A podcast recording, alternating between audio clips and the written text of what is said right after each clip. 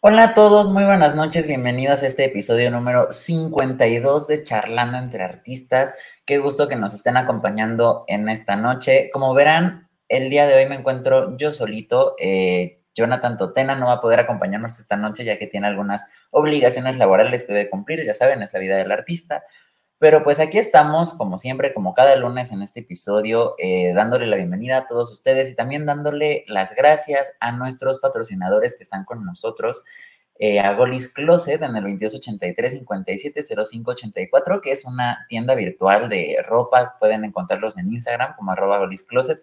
También tiene dos marcas hermanas, Golis Food y Golis Care este, una marca de comida y otra de productos de cuidado para la piel. Muy interesante, la verdad. Y también están teniendo cierta presencia ahí en algunos bazares en Jalapa, entonces estén pendientes de sus redes sociales para que puedan ir a ver sus productos también de forma física. Si no, por Instagram los pueden contactar. Y también en el norte de nuestro país, en, en, Ciudad Obregón, Sonora, nuestros amigos de Alegro Music MX. Si alguno de ustedes está queriendo aprender música, entrarle a este bonito mundo de la música, qué mejor que con nuestros amigos de Alegro Music, que la verdad son unos maestrazos, ya acaban de sacar eh, hace poquito su oferta académica para estos días, eh, clases de solfeo, de guitarra, de piano, de canto, va a estar muy padre, entonces vayan, contáctenlos, también hay clases en línea si gustan, si no están en Ciudad Obregón y están en cualquier otra parte del mundo, pueden escribirles a través de su Instagram, que es arroba alegromusicmx, y eh, pues inscribirse en estos grupos virtuales. Pero bueno, el día de hoy la verdad es que estoy muy emocionado porque está invitada una maestraza que yo tengo el gusto de conocer casi casi que desde que era un feto.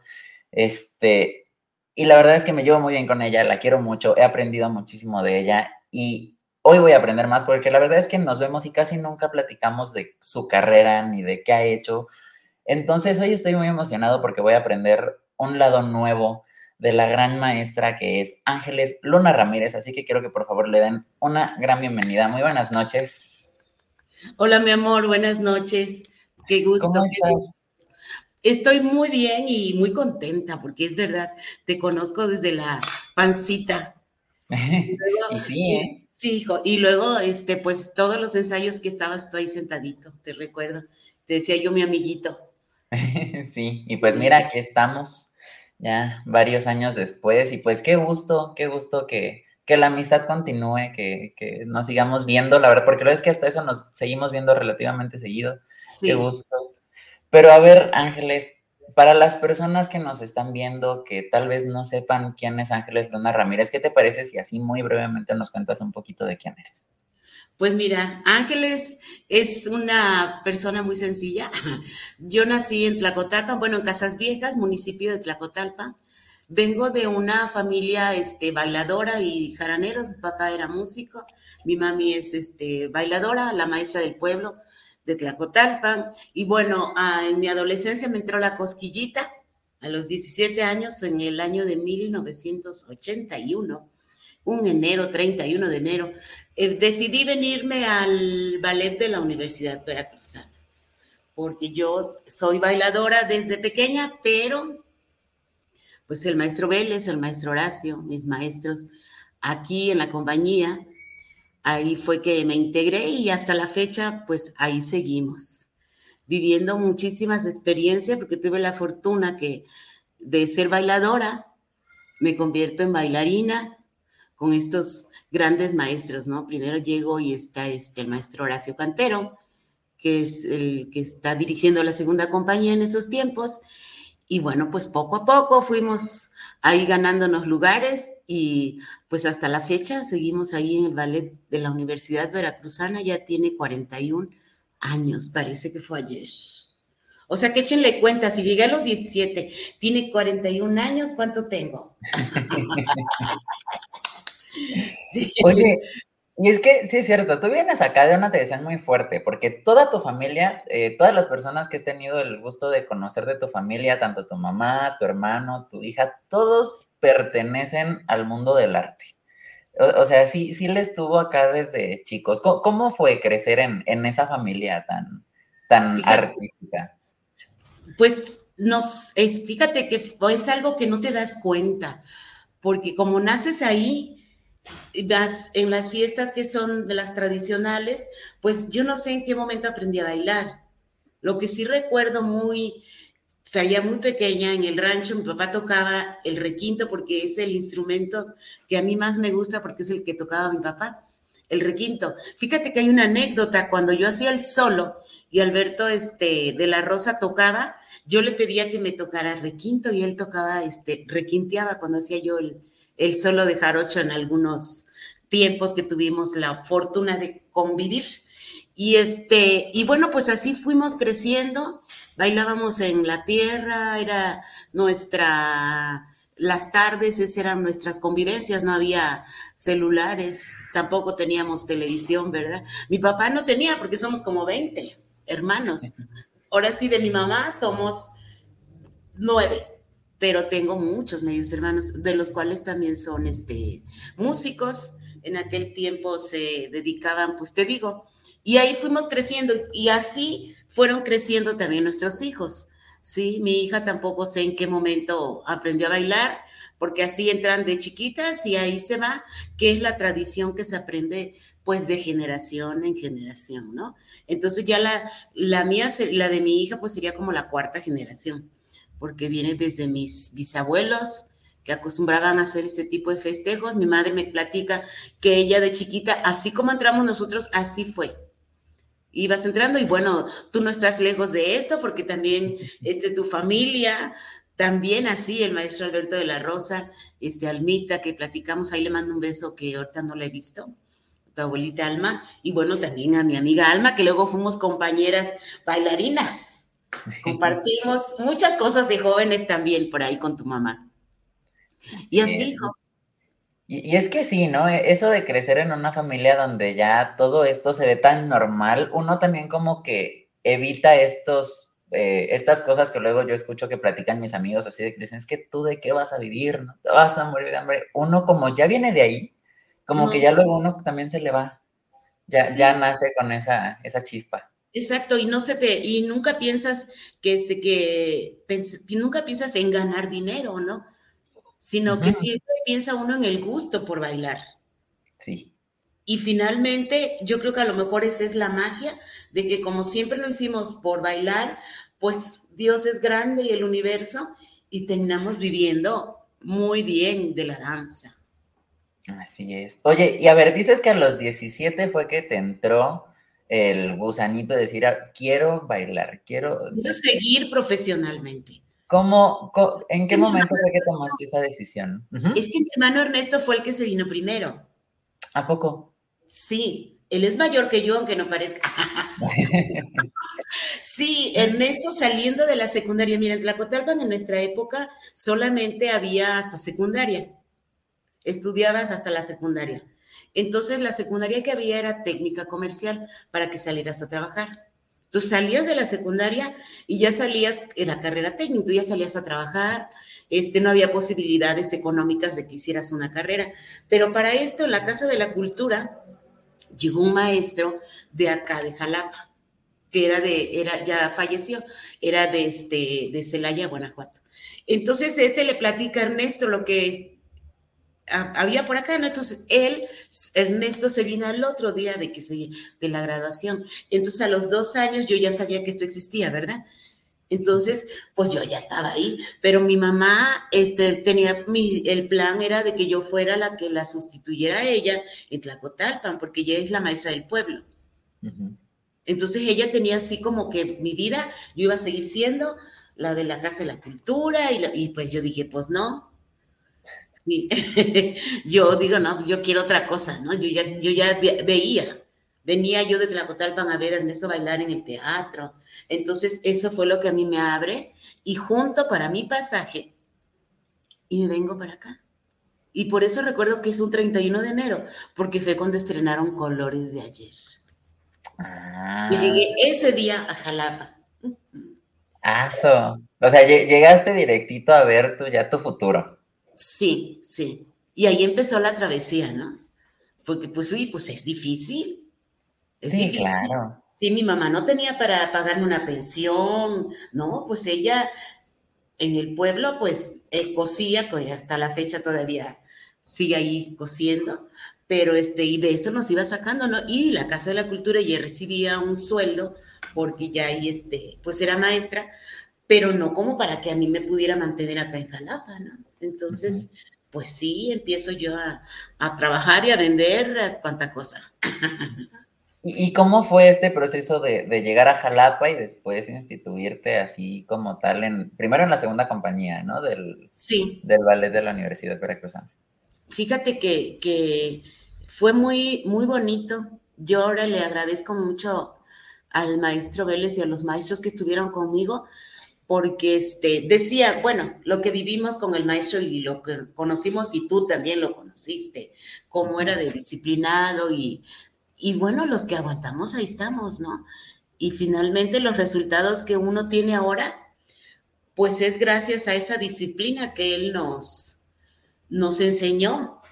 Y él precisamente, en mis recuerdos está que siempre decía que él nos daba, ¿no? Y ahora ustedes salgan adelante.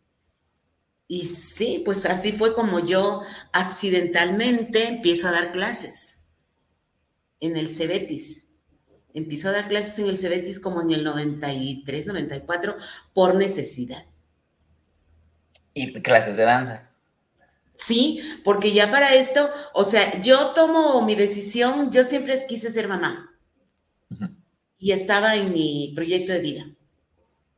Entonces, yo dije en el, en el 90 más o menos, en el, en el 89, dije, tuvimos una gira con la segunda compañía a Estados Unidos. Y, este, y yo dije, yo tengo que ser mamarita para seguir bailando después. Entonces yo me, me enamoro, tengo mi novio y digo, no me caso, yo solamente quiero tener este a mi bebé. Y el maestro Vélez se enojó porque yo bailé hasta los seis meses y como era muy delgada nunca se me notó. Sino que me decía, Ángeles, ya estás engordando, ya estás engordando. Y yo decía, yo sabré qué es. Y entonces cuando voy y le digo que estoy embarazada, pues se enoja y me corre. Fuera. Y entonces ahí me corre. Y este, bueno, yo como estaba convencida de ser mamá, ese año ya tengo a mi hija y dejo de bailar ese año, cosa que fue el detonante para decidir que yo quería seguir siendo bailarina. Estamos hablando en el 90. Sí, sí. Entonces, él me pidió mi renuncia. Estaba yo en la segunda compañía. Ya había cubierto interinatos. Y este, pero estaba en las dos. Una ventaja que yo tuve muy grande con el maestro Vélez fue que muchos años bailé con las dos compañías. A ver, ¿qué te parece si hacemos ahorita un pequeño paréntesis para las personas que nos están viendo que tal vez no sepan un poco el funcionamiento de un ballet folclórico? ¿Cómo funciona esto de la primera compañía, la segunda compañía? ¿Cómo, funciona un poquito? Bueno, mira, en el tiempo, en mi época, porque ahorita ya nada más hay una compañía, en mi época tenía el maestro una segunda compañía y él la llamaba como laboratorio todo lo que hacía montaje los ponía con nosotros y luego se lo ponía a la primera, pero ya lo había elaborado con nosotros. Una, es una de las funciones. La otra era que si se enfermaba alguno de la primera, pues entonces ahí venía para que tú tuvieras la oportunidad y subir a cubrir.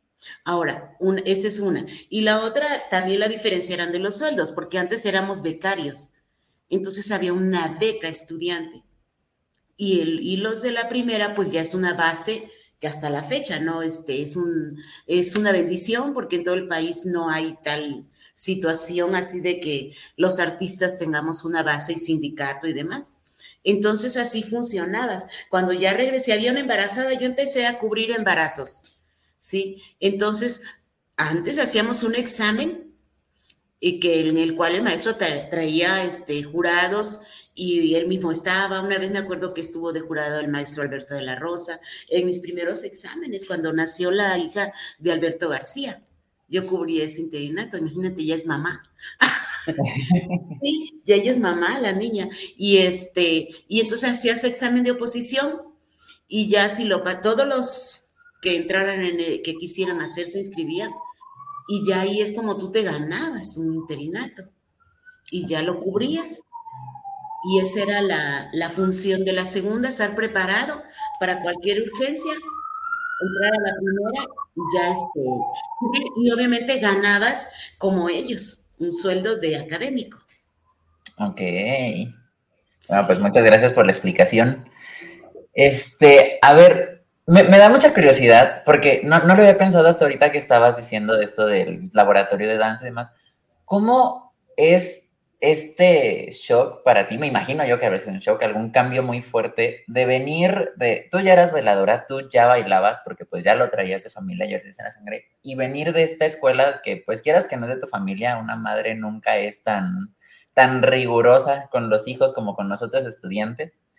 ¿Cómo es venir de eso a que de la nada tienes un maestro como el maestro Horacio Cantero o como el maestro Miguel Vélez Arceo, que puede ser toda una institución ya incluso en, esos, en esa época? Luis Casasco. El maestro Luis Casasco Seno, y también así es. Y Oscar Fachino, fueron mis maestros. Y de danza contemporánea, fíjate, de danza teníamos a Martita Morales, a Jorge Marcos, teníamos una gran preparación, grandes maestros. Fue un shock para mí, porque en, yo solo bailaba fandango, ¿no? Y en el fandango pues no hay cuentas, hay reglas. Pero como ya lo traes, pues ya sabes que aquí haces mudanzas y que allá zapateas y donde se hacen de imitación, ¿no? Y acá llegar a, a contar y por frases hasta la fecha se me dificulta. Sí, es, es, es muy complicado, hijo. Sí, voy, híjoles, fue como que llegué así, sí, con muchísimas cosas, pues que era como, pues era todo natural, ¿no? Y acá ya tienes que seguir una regla, tienes el manejar los faldeos, cómo se faldea, sí, todo eso yo vine a aprender aquí, todo, todo, todo. Claro, y me imagino también la, dificultad de ya no solamente bailar jarocho, ¿no? De ya ahora sí te están poniendo cosas, ya ni siquiera dijeras tú del país, sino ya también de otras partes de Latinoamérica, ¿no? sí, sí, sí, era algo que, eh, que no tenía fin, ¿eh? no tenía fin, cada vez que llegabas y a esto y el otro y lo que sigue, entonces siempre, este, siempre fue como estar enganchado y la motivación y la motivación y súper convencida de estar en el ballet de la universidad, porque mis hermanos Leo y Miguel siempre fueron inquietos. Estaban aquí, pero se iban. Eh, Miguel estuvo con Amalia Hernández, Leobardo se fue a París y siempre a mí me decían, vente, y yo no. Yo siempre convencida con lo que, desde que llegué, el estilo de la universidad, yo no lo cambio por nada. Ay, qué bonito. ¿Qué te parece si hacemos una pequeña pausa para saludar a los charleros que ya están aquí con nosotros, que están escribiendo desde que empezamos el episodio? En primer lugar, un, mandar un saludo a nuestro amigo José Antonio Totena, que nos está viendo, nos comenta buenas noches desde Colombia. Muchas gracias, buenas noches. A nuestro querido charlero número 3, que ya también estuvo por aquí, el gran poeta Jorge David Castellanos Velandia, desde Colombia. Un caluroso saludo del charlero número 3. ¿Por qué 3? Pues teníamos que ser tres, ya estaba yo, ya estaba yo, y faltaba uno, y ese uno pues era nuestro queridísimo maestro Jorge David Castellanos Velandia, un excelente poeta que ya estuvo por aquí, vayan a ver su episodio. Yolanda Barragán también nos comenta, saludos a mi manita chula y hermosa. Gracias, mi Yolita preciosa, de Los Ángeles, California. Adri Galván también nos comenta, maestra querida, gran ser humano y artista. Qué linda. Fui su maestra cuando era jovencita, yo y también ella. Magri Castellanos también nos comenta buenas noches, saludos desde Colombia, muy buenas noches. Desde Tlaxcalancingo, Puebla, si no estoy mal, nuestra querida Sofía Toxki Cuaya nos comenta un gran placer escucharlos como cada semana, muchas gracias. Ángel Nabor Castellanos González nos comenta, saludos maestra Ángeles, te mando un abrazo enorme con mucho cariño, igual saludos para los conductores, en especial para Jonathan, un abrazo y bendiciones para todos. Hasta Santiago Tustla, Ángel Castellanos. Sí, un saludo. Eh, Frida Celeste Rosas Peralta también nos comenta, saludos, exacto, haces lo que amo. Sí, qué lindos, qué lindos. Desde Torreón, Coahuila, nos comenta Aníbal Bastida. Buenas noches, listísimo para el programa. Muchas gracias. Gabriel López Rodríguez también nos comenta. Saludos, maestra. Gracias, saludos. José Guadalupe Machado Leiva nos comenta. Saludos, amiga. Un abrazo desde Sinaloa. Y abrazos, mi amigo querido. Y mira, tenemos la primera pregunta de la noche por parte del público. Magdi Castellanos nos pregunta, ¿cuál es tu son favorito a la hora de una puesta en escena? Pues es que siempre mi favorito es el toro sacamandú.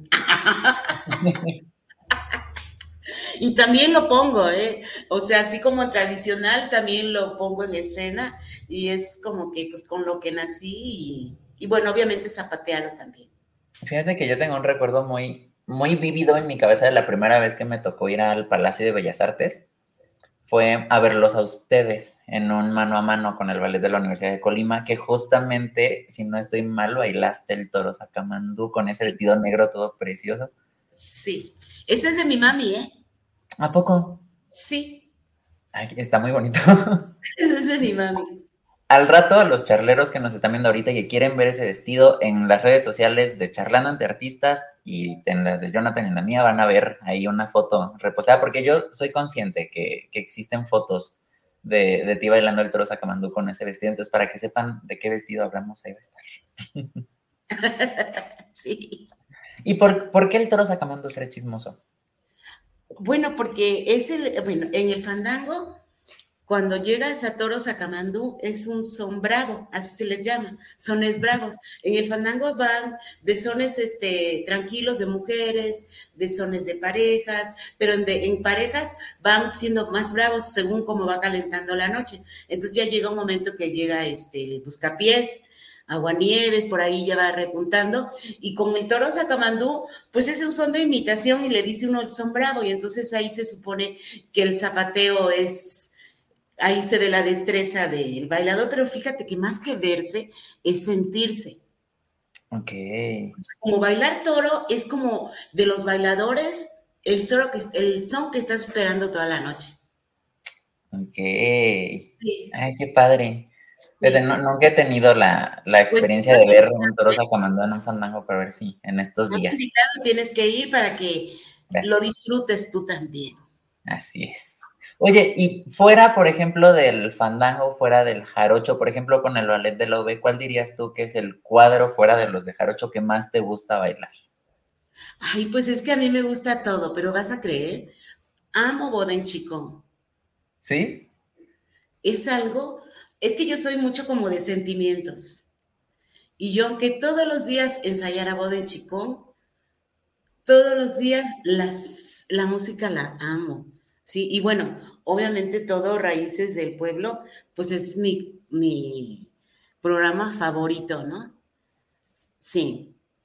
Todos me gustan, Latinoamérica y todo. Pero es algo que ahí manejo mucho el sentimiento desde que empiezas. Sí, y, es que la verdad es un, es un, cuadro muy lindo que el maestro Vélez sí tenía ese ojo escénico. Es, es, mi respeto. Y lo bailaba, lo ensayábamos a diario y lo bailábamos. Entonces, ¿yo qué te puedo decir? O sea, yo bien satisfecha. Por algo me quedé toda la vida ahí. Así es. Oye, y a ver, justo tú comentabas que tus hermanos te decían, vente acá a París, vente con Amalia Hernández, y tú dijiste, no, yo me quedo en el ballet de la Universidad Veracruz. Sí, inclusive cuando se iba a hacer Jarocho, este fue una de las invitadas cuando se estaba haciendo el, el, este, el espectáculo de Jarocho. Sí, cuando se estaba haciendo el proyecto, cuando vino Richard, yo lo llevé a Tlacotalpan para que viera si se podía hacer, entonces lo llevé a un fandango. Sí, y entonces posteriormente, como eso lo iban a hacer como con enlazada ahí en la UB, el maestro nos, nos mandó a Aide Caselín, Julio, éramos como cuatro, a, un este, laboratorio y nos íbamos a la sala chica. Ay, pero a mí no me, desde ahí no me gustaba. Y, sí, entonces ya pasó y este, y luego me dice el maestro que querían que yo este, participara, pero me estaba bien enojado porque pensaba que yo me iba a ir. Y yo, no, maestro, es que a mí no me gusta. Sí, no, le digo, una vez se enojó conmigo, me dice, seguro te vas a ir también, como tu hermano, y ya se habían ido varios. Y yo, no, maestro, que si no me he ido a ningún lado es porque yo estoy convencida y a gusto de que quiero estar en el ballet de la universidad. Entonces, este, pues no, nunca me llamó otro, otro espacio de irme, ¿no? Y pues bueno, ya varios años después, ahorita también ya eres asistente de dirección, si no estoy mal. Sí, sí, ya tiene, ya tengo 10 años este, Ahí pues yo no sé por qué, pero, pero pues agradecida cada vez con la vida, de veras, porque yo fíjate que este, que a mí donde me pongan y, y yo pues siempre les digo, yo lo que quiero es estar ocupada y lo que yo pueda aportar, pues a mí me dicen, haz esto, haz esto, haz el otro, entonces pues yo estoy más que dispuesta. Qué bueno, como debe ser, si no, no se aburre. Exacto, exacto, sí, mi vida. Y a ver, en todos estos años, pues el ballet de la Universidad Veracruzana ha realizado demasiadas funciones, demasiadas giras. ¿Qué, qué es lo que has aprendido tú, por ejemplo, de, de, viajar con artistas, de viajar representando a tu país? Porque aparte de todo, pues tú viajas como embajadora de México, embajadora de Jalapa, de Tlacotalpan.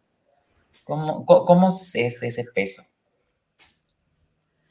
Pues fíjate que es una responsabilidad, pero como siempre ha sido como disfrutarlo, entonces nunca lo he sentido así como un peso, pero sí un orgullo.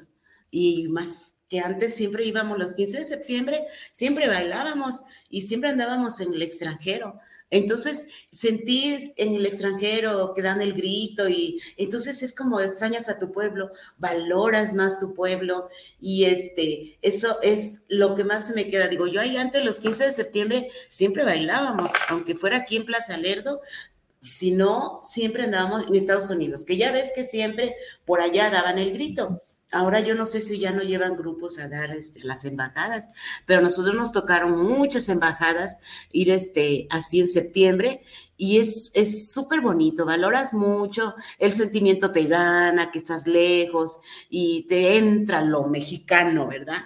Aquí este, para celebrar en otro lado tu, el grito de la independencia. Oye, y por ejemplo, al público, ¿has visto alguna diferencia en cómo reciben al ballet del público mexicano al público extranjero?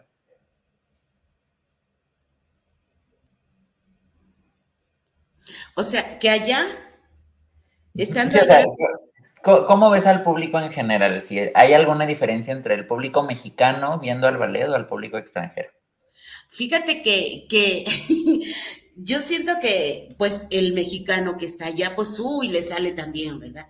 Y el extranjero como que se contagia, se contagia y también lo disfrutan como si fueran mexicanos. Fíjate que estuvimos una vez en Bolivia y este, y ahí fue bien chistoso porque era muy famoso el Chavo del Ocho. Lo querían mucho el Chavo del Ocho y a la chilindrina. Y entonces nos veían y decían, ¿cuántas chilindrinas? Porque porque traíamos las trenzas, empezaban las cilindrinas, las cilindrinas, nosotros así que, ¿cómo nos identificaban con la chimoltrufio? ¿Cómo se llama este, la del chavo? Entonces, ellos ven cosas y nos relacionan, ¿no? Pero sí, yo siento que se contagian, o sea, que, que se sienten mexicanos los extranjeros y también hemos estado en las últimas veces que estuvimos en, en París, también como que la gente se siente muy mexicana y, te recibe súper bien, ¿no? Ok, mira, tenemos aquí otra pregunta del público que ahora sí, para, para que te explayes un poquito en esta historia, porque sé que es una historia muy acá importante para el Estado en general, o sea, la verdad es que sí, para la historia de la cultura en el Estado es muy importante. Nos pregunta Jorge David Castellanos Verande, ¿quién inició en tu familia tan bello legado? Mi bisabuela, mi mami dice que, que mi bisabuela, que es la que la crió a ella, porque mi mamá queda huérfana muy chiquita. Entonces se cría con mi bisabuela, abuela de mi mami. Ella dice que en Casas Viejas tenía una tienda muy grande y ahí ella les hacía, festejaban a San Juan, a los santos, y hacía los fandangos más grandes de ahí, de Casas Viejas. Por eso se dice también que que el fandango viene de los ranchos ¿sí? Viene de la gente del campo, porque eran las fiestas de ellos. Entonces ellos, al venir a las fiestas a Tlacotalpan, llegaban los caraneros y por eso se ponían en una esquina y ahí tocaban. Entonces esto viene de allá y bueno, yo de mi bisabuela y aparte, pues me imagino que atrás de, los papás de mis...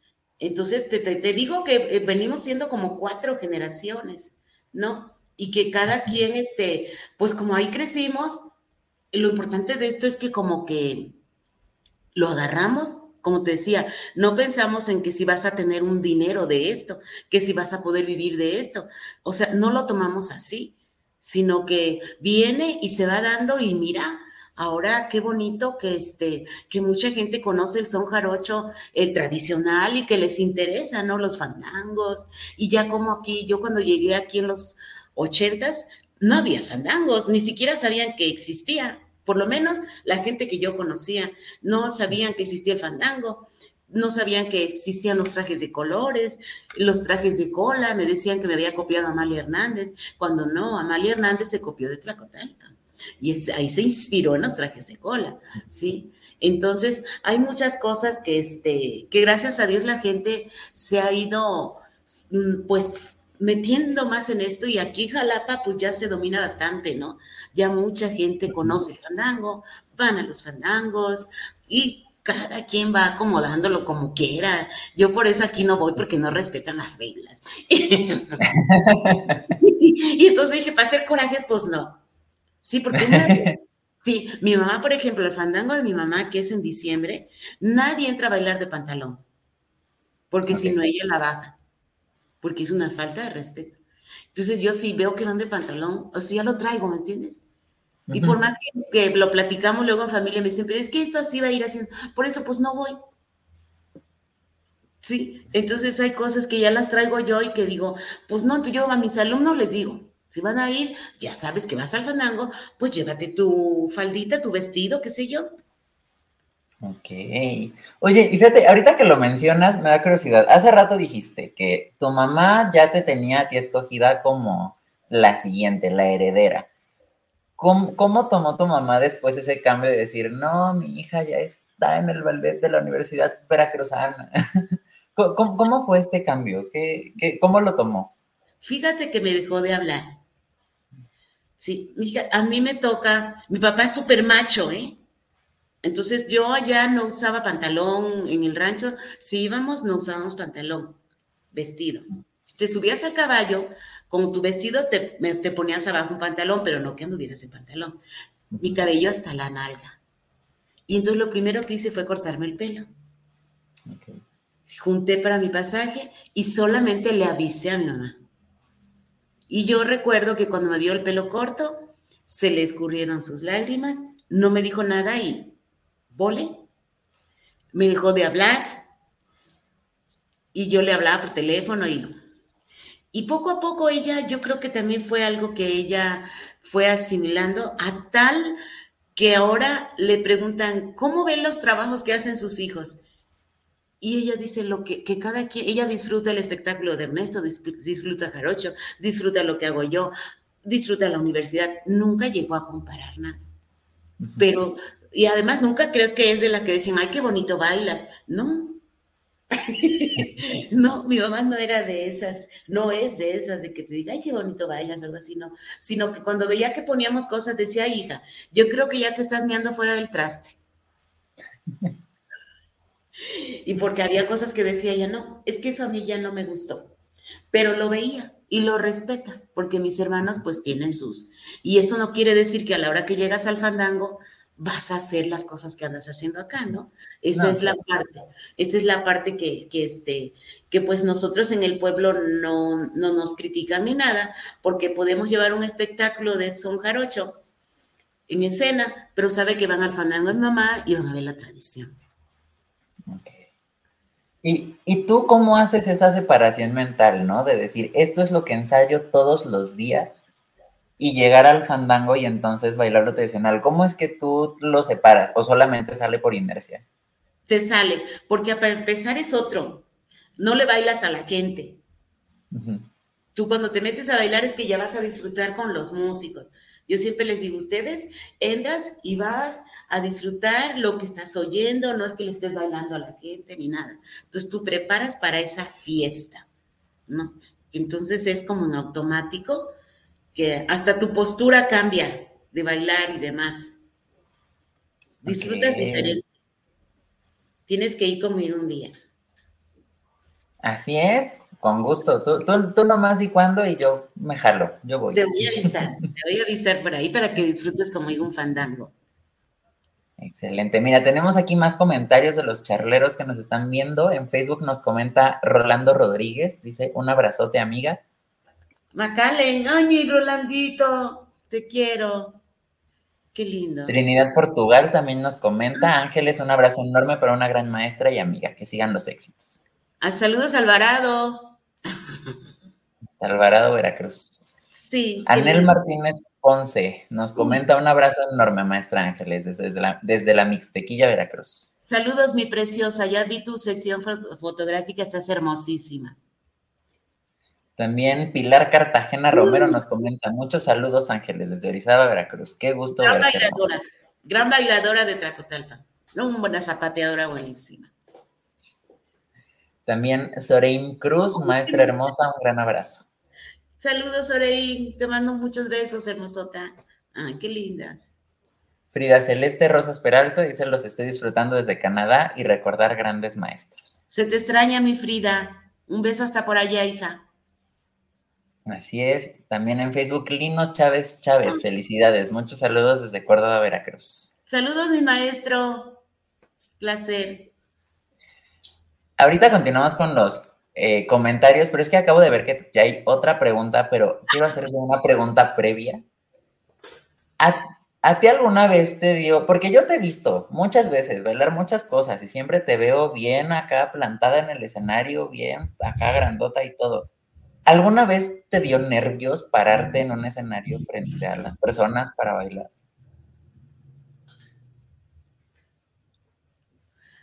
Pues es que es bien chistoso, fíjate que me daba nervios cuando estaba el maestro de espectador.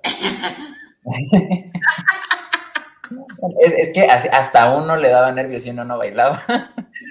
sí, sí, pero en general, este, en general siento que, que nervios no era como una energía, como un gusto. Sí, el nervio, pero, pero no de pánico escénico el nervio de la misma emoción de entrar a bailar y sí, sí, cada vez, hasta la fecha. Ok, y es que justamente Magdi Castellanos nos pregunta, ¿cuál es tu tip o consejo para el manejo de los minutos previos antes de subir al escenario? Fíjate que yo sí, este, me gusta estar lejos de todos.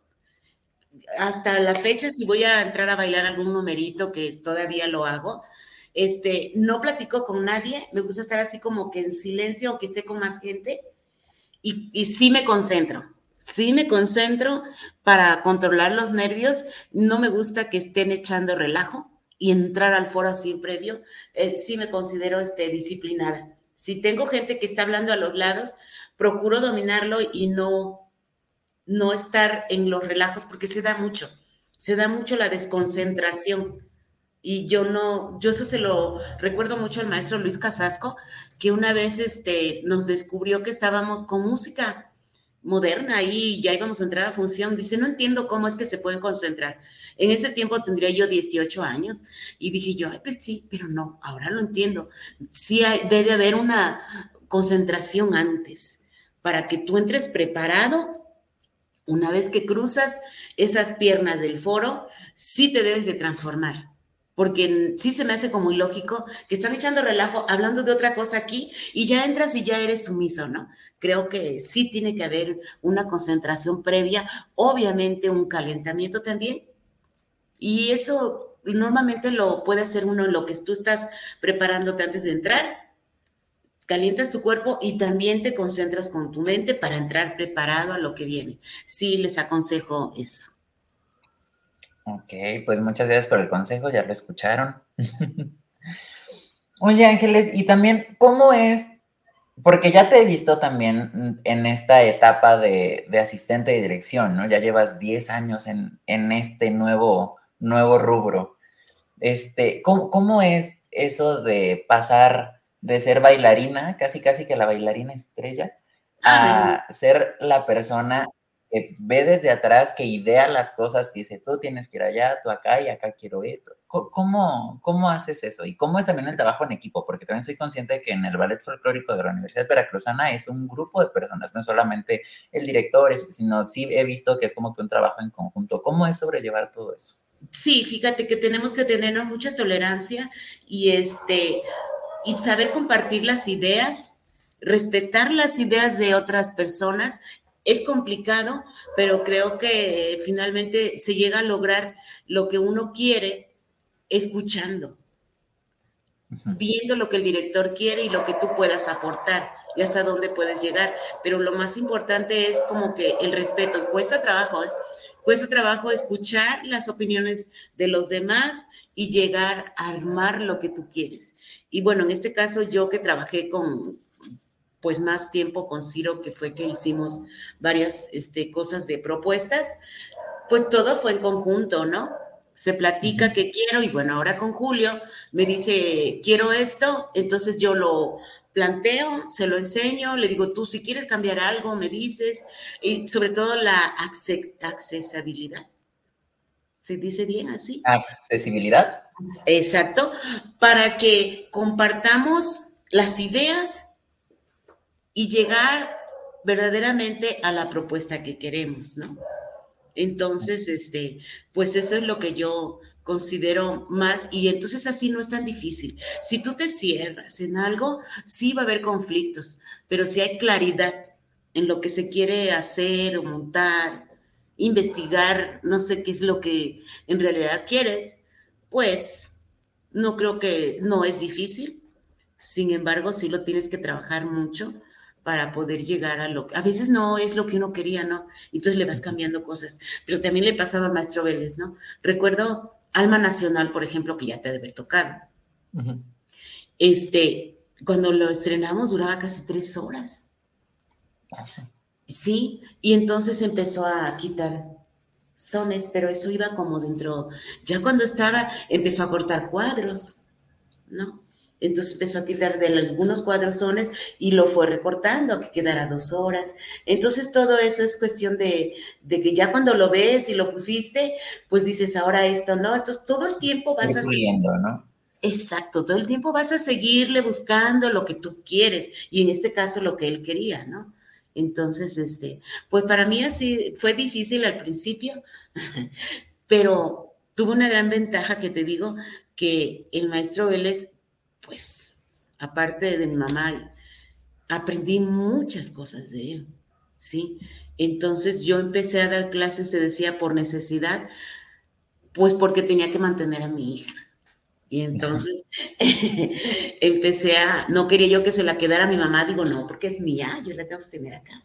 Entonces fue que empieza, me da la oportunidad, pero ahí en esta escuela me contrataban para concursos. El objetivo de la escuela son concursos, no tener un ballet. Por eso yo no tengo ballet, es un taller donde yo enseño a los niños y te estoy hablando de adolescentes ya. Y entonces para ir a concursar, a mí me toca en los noventas que se empiezan a, usar los cuadros costumbristas que ahora dice uno, ¿no? Donde pones, pero el maestro Vélez ya lo hacía, con boda en chicón, con boda en el istmo, ¿Nos puedes explicar un poco qué es un cuadro costumbrista? Pues ahora que lo veo, porque se empezó a manejar ya mucho en los Cebetis y en los COBA a nivel nacional, que tienes que tener una historia para tener, desarrollar una idea.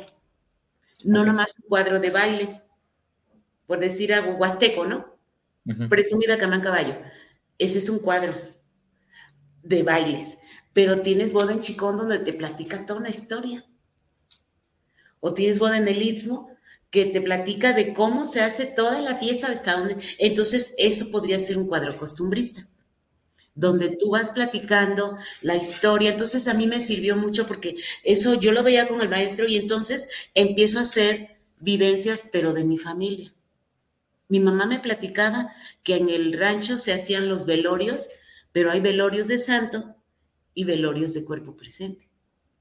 Y los velorios de santo era cantar toda la noche, hacían, tu abuelita debe saber, cantaban toda la noche porque se enfermó fulanito de ¿qué? fiebre amarilla, de las fiebres de antes, y no sanaba. Entonces le ofrecías a un santo, decías, este, San Martín de Porres, si tú me sanas a mi hijo, yo te ofrezco un velorio. Y sanaba el hijo y lo vestían seis meses de San Martín de Porres y con los calores de allá.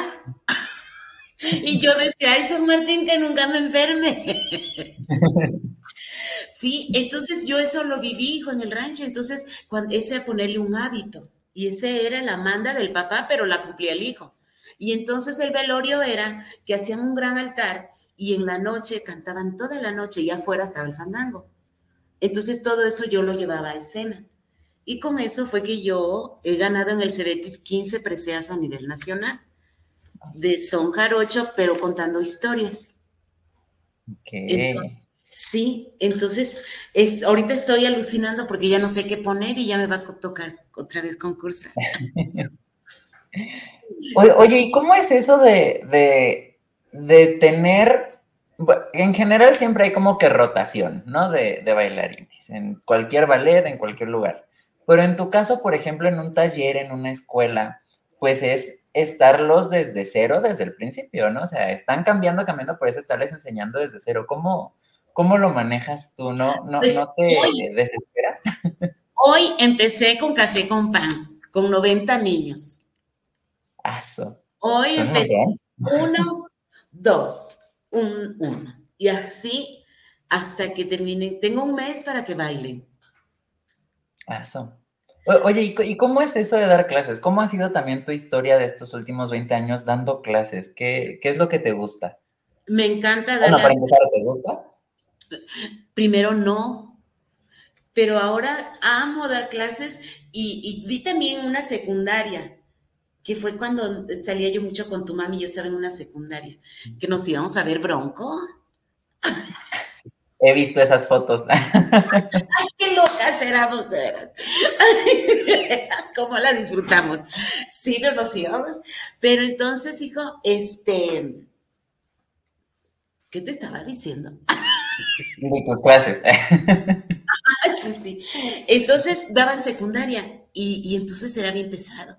Y luego se me vino la oportunidad de la prepa y fíjate que me gustó más dar para los prepa, adolescentes que están ahí como, me gusta más dar este, a los universitarios también les doy, pero sí lo que más me gusta es en la prepa, porque este, descubres muchos talentos, descubres niños que nunca habían bailado y que terminan bailando y que terminaron muchos en el ballet de la universidad y que estuvieron ahí conmigo. Y bueno, también han terminado en la facultad de danza, han descubierto que les gusta la danza. Entonces, a, teatro también se han ido. Entonces, es algo muy bonito y muy satisfactorio ver cómo en la prepa todavía puedes encaminar a las artes a las gentes. No, miras qué cantidad de alumnos tengo que hoy no cabían en el salón. Tuve como 100 hoy Así son un montón. Sí, y adolescentes. Y entonces dices tú, y tengo varones. Y dices tú, qué bonito que, que todavía ellos pasan, maestra, ¿puedo entrar? Yo sí, hijo. Y entonces, este, pero eso sí tengo una táctica, les pongo de todo tipo de baile. Y ya después salen en doctorado de son jarocho. Como debe ser. Como debe ser. ¿Y cómo, cómo encontraste tú tu estilo de dar clases? Eh, porque pues empezaste, dices que no te gustaba y aparte fue por necesidad. ¿Cómo fue que tú em, te empezó a gustar? ¿Cómo fue todo ese camino? Sí, fíjate cómo yo fui madurando y aprendiendo con ellos. Y también, eh, o sea, volteaba yo a ver cómo, cómo aprendí yo y cómo aprendimos allá de chiquitos. Todo eso fui usando hasta llegar a, a, dominar ahora sí mi modo de enseñanza. Algunas cosas se las copio al maestro Horacio, otras a mi mamá, y en este momento creo que tengo mi propia técnica. Me gusta ponerles mucha música emotiva y de ahí este, ritmos modernos para que también yo los vaya involucrando y cuando se dan cuenta ya están en el folclore. Okay. Me gusta mucho porque la salsa a ellos les gusta. Y entonces de repente les pongo ritmos de salsa y los meto con el zapateado, ¿no? Y entonces ellos van este, involucrándose y ya los termino bailando ya bien carocho. Ok, y es que sí, veo en los comentarios que tenemos a una gran cantidad de tus exalumnos que todos están aquí en plan de, ay, maestra, qué gusto, maestra, la quiero mucho. Ay, mis vidas, qué lindo, qué lindo. Voy a hacer un reencuentro. Ya Mira, por ejemplo, por ejemplo, tenemos aquí a Alice MG que nos dice, buenas noches, saludos a la maestra Ángeles, maravillosa bailarina y fuente de inspiración y motivación para muchos de nosotros. Gracias por tanto, la quiero mucho. Gracias, mi vida. Ay, qué bonito. No, y así como es eso, un montón. Y es que todo eso, imagínate, yo me siento bien, súper, súper bonito cuando veo y digo yo, uy, ya estoy vieja, pero, pero mira cuántos alumnos tengo y ya bien grandes. Qué bonito. Pero pues es que el tiempo pasa. Sí, súper padre. Sí, yo digo, ay, qué padre, porque no, cansada a veces, digo yo, a veces ya no me quiero levantar, pero, pero el ánimo y todo este, está ahí cuando los veo, pues, pues más. Sí, y, es que aparte, contigo lo, lo que siempre hay es ánimo, la verdad, siempre. A mí me encanta, me encanta, me encanta. Oye, tenemos aquí una pregunta que, me, llama la atención. Que si no has pensado en escribir un libro sobre la historia de tu familia, sobre la historia de tu vida, ¿alguna vez has pensado en escribir así unas memorias? Todos me dicen eso, que por qué no lo hago, es que soy floja, pero sí, sí, sí soy floja, pero estaría bien porque de veras que vivo de los recuerdos de mi mami. Cada vez que estoy con ella, es una gran sobremesa porque siempre me está platicando sus historias, mi mamá y yo las vuelvo a vivir cada vez porque este, sí, sí, es súper bonito. Yo soy, em, mi infancia, yo digo, ¿por qué ahora se trauman? Yo en mi infancia, pues me daban unas buenas. y bueno, y luego digo, mira, nosotros éramos súper humildes, no teníamos tele, yo tenía que ver la tele cuando quería ver tele, al vecino le decía, ¿me dejas ver la tele? Y me decía, sí, y ahí paradita de yo la tele, porque como había, hay moscos, todas las casas tienen tela metálica, ¿no? Las mosquiteras.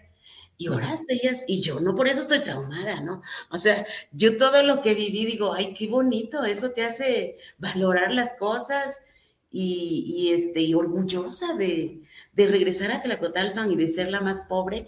Ahora sigo igual, pero muy rica de, cultura y de cariño y de todo, ¿no? eso es bien bonito, fíjate. Cuando regreso a Tlacotalpan y me dicen, ay, tú eres Ángela, y yo sí, porque allá me dicen Ángela, pero mi nombre es María de los Ángeles. Es que hay muchas cosas. Cuando allá todo el mundo me decía Ángela, y llego acá y me dice el maestro Luis Casasco, ¿cómo te llamas yo, Ángela? Me dice, ¿pero cuál es tu nombre? Y yo, María de los Ángeles. Entonces no te llamas Ángela, te llamas Ángeles. Y de ahí entonces ya todo el ballet, porque había ángelas, hay Ángela María, Ángela Sola, y yo no, dice, es que tú no eres Ángela. Pero es que allá me dicen, entonces eso fue un conflicto, ¿eh? Porque decían, como ya está en Jalapa, se siente la muy, muy, y ahora ya se llama Ángeles. Y yo no, es que mi nombre es María de los Ángeles. Y hasta la fecha, ¿sí? Pero yo digo, pues díganme como quiera, pero no, no, yo no es que yo lo cambie, le digo, es que si ustedes en un reconocimiento me ponen Ángela, pues no vale. María de los Ángeles, ¿no? Entonces son detallitos, pero que en pueblo chico es bonito. Y entonces, sí, sí, sí, ya te han propuesto varias veces que hagas tus memorias, que escribas, que quede ahí. Sí, fíjate, y luego se me vuelve a olvidar.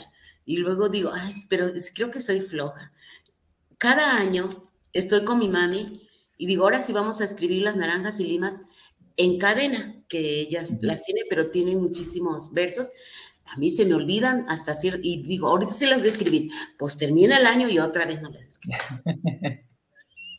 Entonces creo que tengo que ponerle, pues ahora sí conciencia, ¿verdad? De que, que guardar esas cositas. Sí, no, y es que la verdad es que sí, sí es información muy valiosa, toda la historia de tu familia, la historia de tu vida, todo lo que han vivido, es algo muy valioso, la verdad, para todo el estado de Veracruz a nivel cultural. La verdad es que sí, tu familia es un estandarte muy fuerte de lo que representa el folclore veracruzano. Entonces, sí, sí, no estaría mal darle ahí como que una, una repasadita a la idea.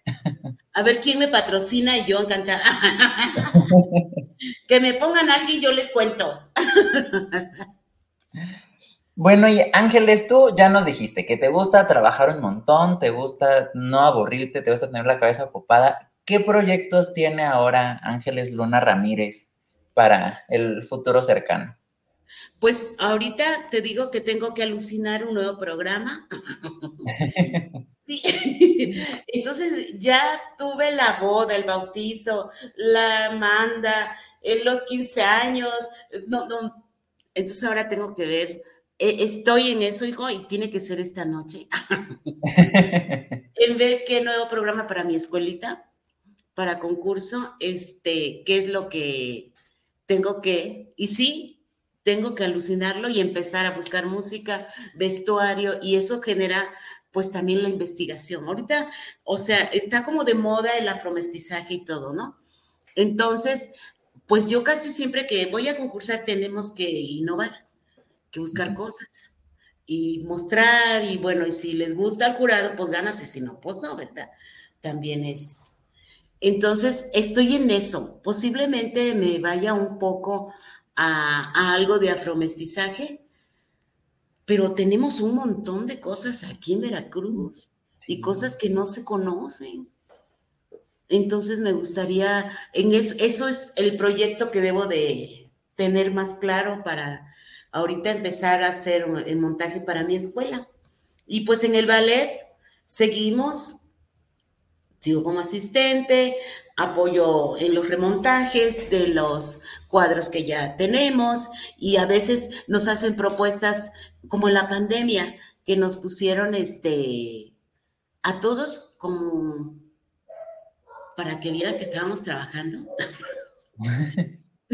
Entonces nos pidieron a todo el ballet que hiciéramos este, cosas diferentes. Y entonces no sé si viste por ahí que cada quien mostró lo que hizo videos. Las cápsulas, ¿no? Las cápsulas. Y entonces, este, pues cada quien con su recurso hicimos esos, este, esos videos. Y pues no es trascendente, ya solamente como para que vieran que estábamos trabajando en pandemia, ¿no? Y bueno, hubo cosas padres, pero pues ahí se quedan, ¿no? Hubo cosas bonitas, este, de algunos compañeritos, cada quien le echó su, su granito y bueno, pero ya quedaron. Pero si nosotros ahorita seguimos que viene el festival Miguel Vélez, vamos a empezar ahorita en, a mediados de octubre, tenemos el festival, se, retomando ya las actividades, porque ya es que estuvimos parados Vamos, este sería el décimo festival, porque estuvimos parados pues tres años, ¿no? Sí. Sí, tres años nos paramos. Y entonces ya ahorita para que estén pendientes, que va a salir la cartelera, ya por ahí estamos este, reenviando fechas. sé que ya salió, que ya hay un póster del festival anunciándolo, ya, ya existe. Sí, y falta la programación, pero ahí se va a estar mandando ya para que se vayan organizando y pues esperamos este, que nos acompañen en todos los foros que ya posteriormente se les van a estar este, diciendo dónde será, que bueno, es el Teatro del Estado y la Casa del Lago, que es el foro que se nombró Miguel Vélez Arceo. Entonces, pues esperemos que nos acompañen por ahí, tú también que estés Así es, con, todo gusto. Sí, yo, no me lo pierdo, la verdad es que lo, disfruto mucho, porque aparte es esas cosas bonitas que tiene el, tiene el folclore, este, bueno, los artistas más bien del folclore veracruzano, que es que siempre están invitando gente y siempre como que les gusta esta, armar conexiones y entonces poder ver propuestas de otras partes del país, ver cómo ellos interpretan el jarocho, por ejemplo, cómo interpretan nuestras costumbres, es también algo muy padre, muy interesante y pues que les recomiendo a todos los que nos están viendo que ahí se den una vueltecita en el Festival Miguel Vélez Arceo, que si no estoy mal, corrígeme si es que estoy mal, empieza el día 8 de octubre.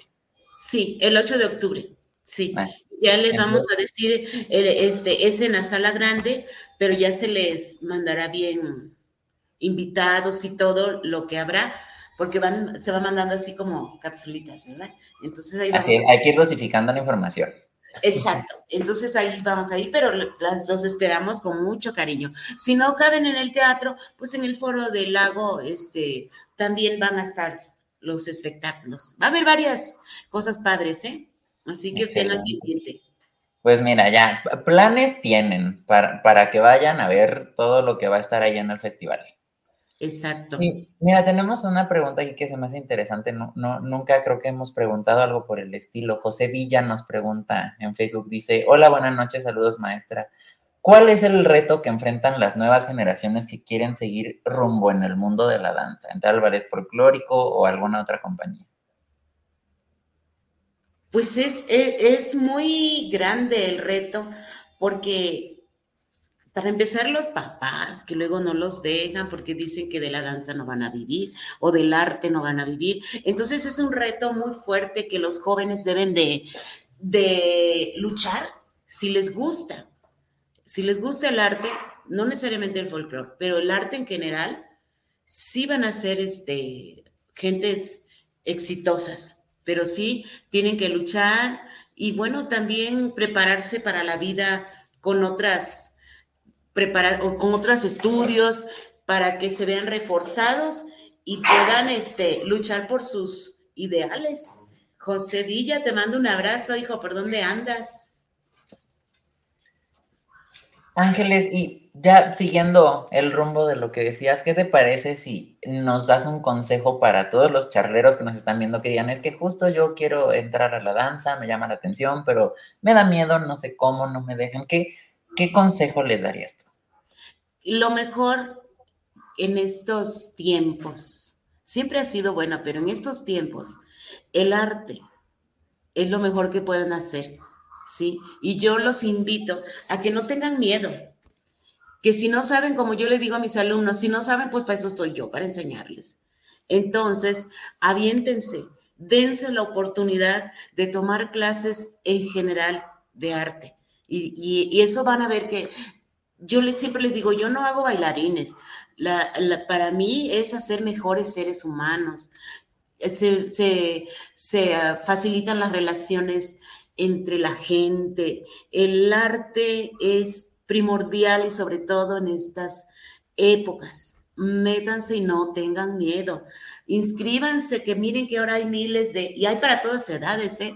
Hay para niños, para adolescentes, para adultos. En Andegui están ahí también ahorita para adultos. Entonces, bueno, les puedo recomendar que ahora hay muchas escuelas, muchas academias. Entonces, aprovechenlo y no tengan miedo. Nunca es tarde, porque con que tú bailes una hora, la vida te cambia. El escuchar música, el escuchar ritmos, la vida en ese momento te cambia y llega, se te olvida todo. Entonces yo les recomiendo que se tomen una clasecita, que hay muchos horarios ya para que puedan usted, hasta yoga, pero hagan algo por su cuerpo, hasta salir a caminar. Tenemos que movernos, tenemos que movernos y eso van a ver que nos hace más felices con una horita que nos dediquemos, la vida te cambia. Y si estás en el pues métete ahí a mi taller. Excelente, pues ya escucharon, el consejo es que hay que moverse, hay que entrarle, hay que aventarse. Porque, pues, Oye, hijo, ¿y tú ya no, no haces nada aparte de este, así, de moverte, de bailar y así? Sí, pues estoy bueno, así, de moverme y así, la verdad es que no. el, esfuerzo físico y yo no, nunca hemos sido buenos compañeros, pero de vez en cuando, y se intenta, mi mamá también, de vez en cuando ahí me da mis, mis clasecitas. Recientemente le dio, le dio un curso de Huasteco a Jonathan y ahí andaba yo también de chismoso. Es maravilloso, hijo. Date la oportunidad y vas a ver cómo, o sea, tu cuerpo te lo agradece. Sí, eso, eso sí lo he notado. Cada que lo hago sí, sí me doy cuenta que sí, sí, hay algo que, que cambia. Sí hay algo. Tu estado de ánimo, el simple hecho de escuchar la música, el esfuerzo que hagas, el cansancio es diferente. Sí, la verdad es que sí. Sí, corazón. Oye, Ángeles, ¿qué te parece ya ahora sí para ir cerrando? Porque ya, ya estamos pasando de la hora, ya llevamos casi una hora y diez. Chismositos. Este, ¿qué, ¿Qué te parece si nos cuentas una anécdota este, que tú digas, me marcó, cambió mi vida. Una anécdota así dentro del arte que tú digas, oye, esto me cambió para siempre. Pues creo que nos cambió a muchos. Y ahorita va a tener el 29 de este mes, va a tener 15, 16 años que murió Coco en el Teatro de la Ciudad. Sí, uy, es algo que apenas puedo hablar, porque antes cuando lo iba a platicar, este, siempre lloraba yo. Era algo que no podía superar y ahora ya lo platico. Imagínate después de estar bailando en el Teatro de la Ciudad, carnaval, estoy bailando con Coco porque en, ese, en esa parte del carnaval era mi pareja. Recogemos cosas, nos subimos al carro y cae tendido en la puerta.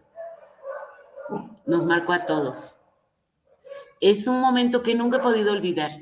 Recuerdo perfectamente cuando estaba tirado en el piso, que lo vimos, gritamos todos, lloramos todos, nos subieron al camión y nos mandaron a Jalapa.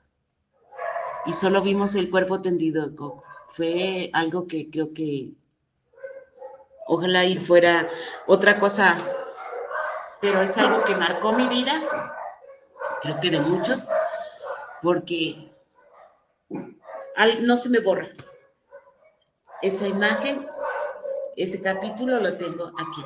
Te digo, antes hablaba y lloraba, ahora ya lo puedo platicar. Pero sí fue una anécdota muy grande. ¿Cuántos años tienes tú? 24.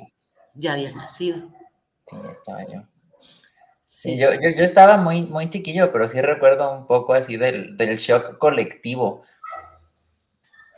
Sí, fue colectivo, porque fue algo impresionante. O sea, esa imagen nunca la voy a, no se me va a borrar. Se ve el, ve el cuerpo tendido, aquí la puerta del camión, bajamos y lo vemos y acabábamos de estar con él. Sí, entonces, pues aunque no sea feliz esa anécdota, pero pues es algo que... Que te marcó. que nos marcó a todos los que fuimos a esa gira a México, el Teatro de la Ciudad, ahí afuera. Pues Ángeles, qué gusto haberte tenido aquí. La verdad es que, como, como dije cuando empezamos, cada que te veo platicamos y nos abrazamos y todo, pero nunca mm, creo que había tenido la, la iniciativa de preguntarte bien sobre tu carrera, sobre tu vida, sobre ti. ¿Qué, Qué, gusto habernos dado este espacio para platicar, para conocerte un poquito, también para que pues las personas allá afuera te conozcan, sepan un poquito de tu historia, del legado que deja Ángeles Luna Ramírez en toda la historia del folclore veracruzano. Muchas, verdad, muchas gracias. Gracias. gracias no sabes qué cariño y bueno, pues siempre creo que cuando nos vemos nos demostramos el cariño porque te recuerdo bien chiquito y siempre mi amiguito, mi amiguito. Entonces, qué bonito de veras que ha sido un gusto y un placer. Le dejo un abrazo muy grande a tu familia y tu mami, de cosas que vivimos juntas, que espero que pronto volvamos a, reunirnos por ahí. Y bueno, un abrazo muy grande y muchas gracias por tomarme en cuenta. No, pues de verdad, muchas gracias por haber aceptado y también a nuestros charleros, muchas gracias por haberse eh, eh, sintonizado en este episodio número 52 de Charlando entre Artistas con nuestra querida Ángeles Luna Ramírez. Recuerden que este episodio lo van a poder volver a ver cuando gusten, tanto en Facebook como en YouTube. Si me están viendo en YouTube, recuerden que pueden suscribirse a este canal, dar, canal, darle like, comentar todas esas cositas. Si están viendo en Facebook, denle like a la página de Charlando entre Artistas para que puedan seguir viendo estos episodios, que la verdad tenemos preparadas cosas muy interesantes para todos ustedes. Y si no lo pueden ver en vivo o nada más quieren el audio, recuerden que en Spotify, en Amazon, en todas esas plataformas de podcast también van a poder revivir esta bonita entrevista a partir del día sábado. Ahí salen los sábados. Entonces ahí estén pendientes. Este, Ángeles, muchas gracias por habernos acompañado. También a nuestros charleros, muchas gracias por habernos acompañado en esta noche. Eh, yo soy José Eduardo Acosta eh, y pues nos vemos dentro de ocho días. Muchas gracias. Gracias, mi vida. saluditos. Adiós.